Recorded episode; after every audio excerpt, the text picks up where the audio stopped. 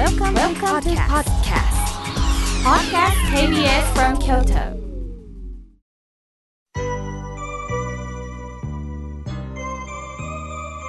さあここからはたくさんのメッセージをいただきましたので紹介させていただきます。みょうけいさんおはようございます。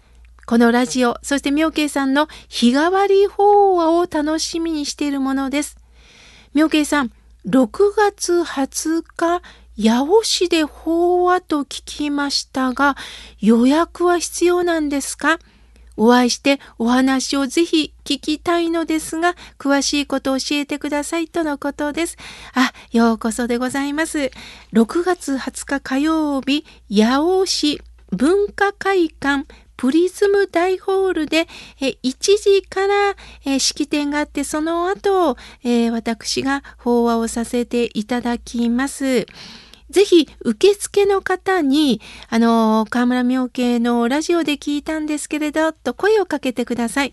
私も担当者様には、あの、伝えておきますので、あの、ぜひお気軽に声をかけてください。入場無料です。ぜひぜひお待ちしております。さあ、続いての方です。ラジオネーム、かずかずさん、ありがとうございます。いつも、妙慶さんのラジオが楽しみです。血圧が高くなり、友達との食事会が、とのことです。そうですよね。あの、年齢とともに血圧って高くなるんですよね。私もどうしても血圧が高い時にいつもお世話になってる新規の先生に相談したら肝臓が弱ってると血圧が高くなるそうですよ。ですから疲れすぎの時にはやはり高いのであと寝不足の時とかね高くなるのでくれぐれもあの腰を揉んだりそして温めたりして肝臓の方をいたわってください。そしてさらに、カズカズさんは、妙慶さん、法和会に行きたいんですけど、近々ないでしょうかとのことです。え、住所を見るとどうも滋賀県のようなので、え、6月18日、えー、蒲郡日野町の綿向き大ホールで、えー、13時30分よりあの法話をさせていただきますのでやはりあの受付の方に声をかけてみてください。6月18日綿向きホール2時であの法話をさせていただきます。お待ちしております。さあ続いての方です。人体さんありがとうございます。いつも心温まる放送。ラジコから聞かせていただいております。先日、奈良県で、えー、法話をしてくださいましたね。お話を聞かせていただきました。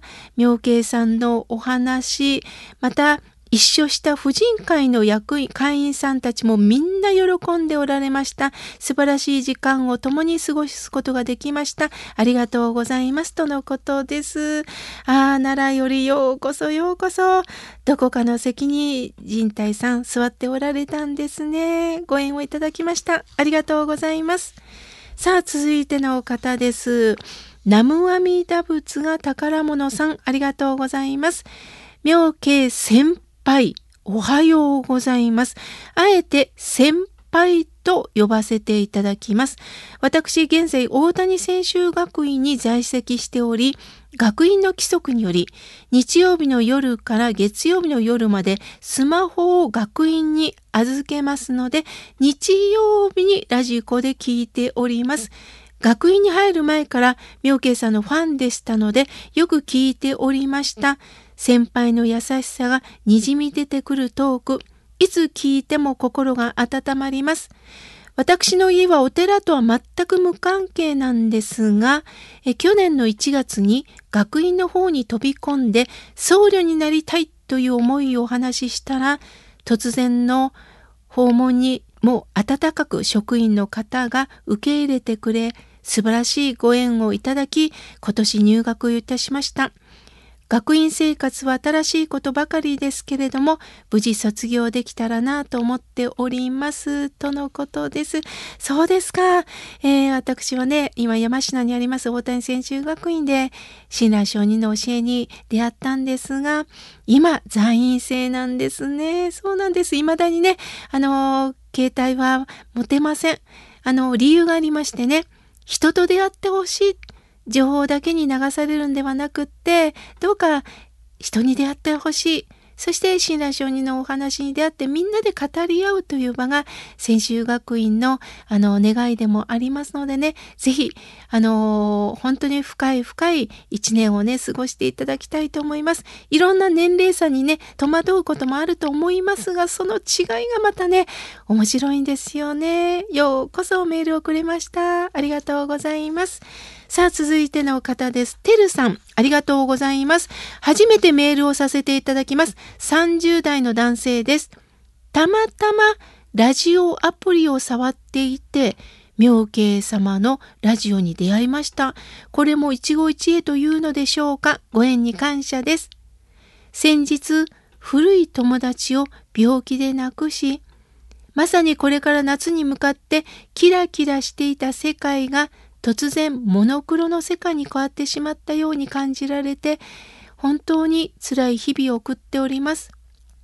でも今日ラジオのお話の中である方が弟様を亡くされそして兄弟の話がありそれを聞いて私も少しずつ元気を取り戻せたように思いました。今騒がしいテレビやラジオが多い中妙慶様の落ち着いた声の色、語り口調に癒され、嬉しくなって初めてメッセージをさせていただきました。土曜日の朝楽しみが増えました。末永く番組が続きますように季節の変わり目お体を大事になさってくださいとのことです。わあ、嬉しいですね。このたまたまって、あのー、番組の前後にね、ラジコのコマーシャルが流れてますが、ほんとたまたま、えー、ラジコを、あのー、触ってくださってたら、あの私のラジオに出会ってくださったんですね。本当に嬉しいです。これがご縁なんですね。また、えー、てるさんも今いろんな思いの中でいろんな経験の中で生きておられると思います。どうか30代30代にしか感じられないどうか経験をしてください。そして思いっきり恥もかいていいんですよ。恥をかくことによっていよいよ人生がね深くなりますからね。またお便りくださいね。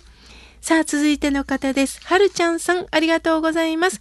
この番組を聞くと、笑顔いっぱい、夢いっぱいのような気分になりますとのことです。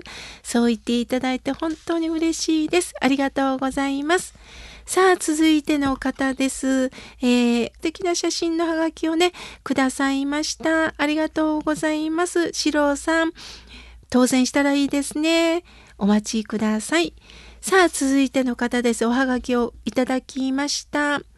えー、またプレゼントも当たったらいいなとのことと、えー、結婚記念日がなんと50回目の金婚式を迎えられ、主人も私も入院することなく、こうして生きていることは本当に嬉しいですとのことです。そうですか。素晴らしいですね。道夫さん、これからもご夫婦仲良く手を取り合って、えー、二人三脚で生きてきてくだ、生きてほしいと思います。ありがとうございます。さあ、続いての方です。四つ葉のクローバーさん、ありがとうございます。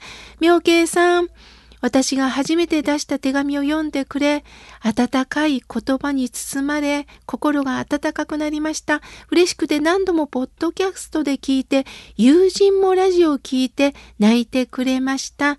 妙慶さん、スタッフの皆さんどうぞ、これからも土曜日のラジオ楽しみにしておりますとのことです。わざわざお礼状までお寄せいただきました。ありがとうございます。四つ葉のクローバーさん、一緒に生きていきましょう。さあ、続いての方です。昔、ひまわり娘さん。かわいいですね。昔、ひまわり娘さん。今もそうだと思いますよ。妙慶さん、2月に大腿骨を骨折したんです。入院をしていました。リハビリを受けていました。リハビリの先生は、また、いろんなことを教えてくれました。楽しかったです。おじいちゃんおばあちゃんが好きですって言ってくれましたとのことです。そうですか。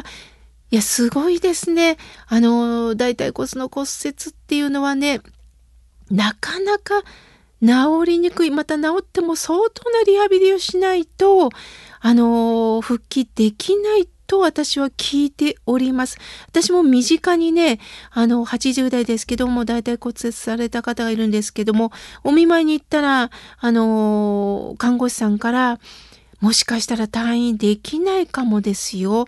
もしかしたらボケてしまうかもですよと、ちょっと脅されたんですよね。でも今日、昔、ひまわり娘さんのメールをいただいて、勇気が湧きました。あの、ぜひ、あの、知人にも伝えたいと思います。ありがとうございます。さあ、続いての方です。春風さん、いつもありがとうございます。妙慶さん、いつぞや、柔軟な心の話をしてくれましたよね。硬くなった心のままではなくって、ゴムのように曲がってていけるのか、そしてバネを持てるのか、明るい気持ちになりました。妙慶さんの法話がラジオがあるおかげで心を良い方向に向け直せるような気がいたします。ありがとうございますとのことです。こちらこそ、春風さん、あったかいメールをありがとうございます。さあ、続いての方です。みよこさん、ありがとうございます。初めてメールをします。10年前、心がしんどくなり、妙慶さんの本を擦り切れるほど11冊読みました。また、体のことで、えー、お医者さんから言われてショックを受けたりもするんです。毎日イライラして落ち着きません。心強くするにはどうしたらいいですか？妙慶さんの法話に行きたいんです。どうしたらいいですか？とのことです。